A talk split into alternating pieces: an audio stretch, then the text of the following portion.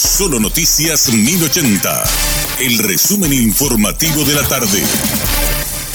Hola, soy Richard Toñanes y este es el resumen informativo de la tarde. Este lunes se reanudó la sesión extraordinaria de la Cámara de Diputados en la que se debate el juicio político a la fiscal general Sandra Quiñones. De esta forma, continúa la exposición y análisis de los puntos que obran en el libelo acusatorio contra la titular del Ministerio Público, señalada, entre otras cosas, por blindar y proteger al exmandatario Horacio Cartes.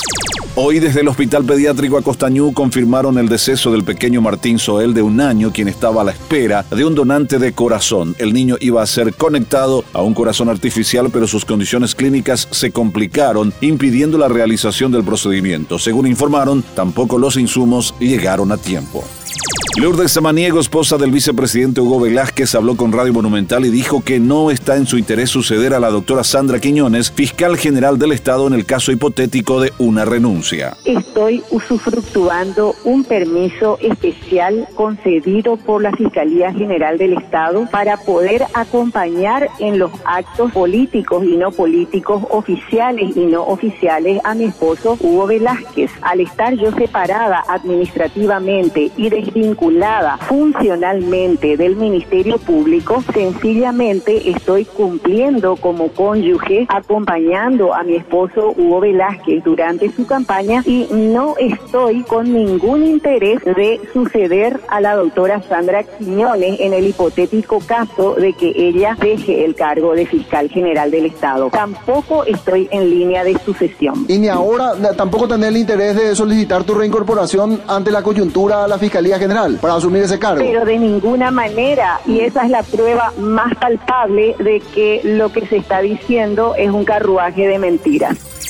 Urgencias del Hospital del Trauma recibió más de mil pacientes en una semana. Recibió 1.791 personas, de las cuales 1.018 fueron atendidas en el área de urgencias, en tanto que se contabilizaron 200 víctimas de accidentes de tránsito, de las cuales 154 fueron por parte de motociclistas y 12 víctimas por violencia intrafamiliar. El informe indica que el centro asistencial atendió a 55 pacientes por agresiones físicas, entre ellos 7 por arma blanca, 2 por arma de fuego, 19 por puños y patadas y 6 por armas contundentes. Asimismo, se reportaron 5 fallecidos, 4 relacionados a accidentes en general y 1 en motocicleta.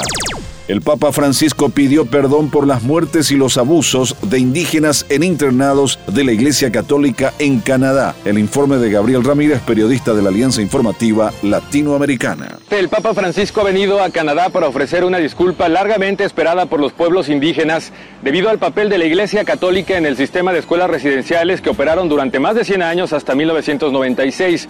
Durante ese periodo, más de 150 mil niños indígenas fueron arrebatados a sus padres y sufrieron abusos para imponerles una nueva cultura. Una comisión de la verdad reveló que hasta 6.000 de ellos murieron por maltratos y negligencias. El año pasado, el descubrimiento de tumbas clandestinas en terrenos de estas escuelas confirmó este oscuro pasaje de la historia de Canadá.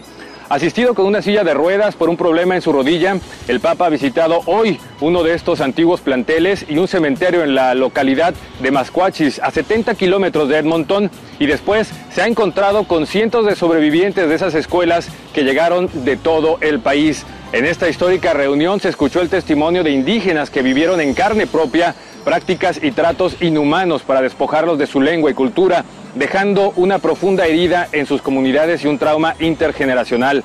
El Papa ha reconocido que miembros de la Iglesia Católica contribuyeron a esas prácticas de asimilación cultural, causando un severo daño a estos grupos. Desde Toronto, Canadá, Gabriel Ramírez para la Alianza Informativa Latinoamericana. La información del día aquí, en Solo Noticias 1080.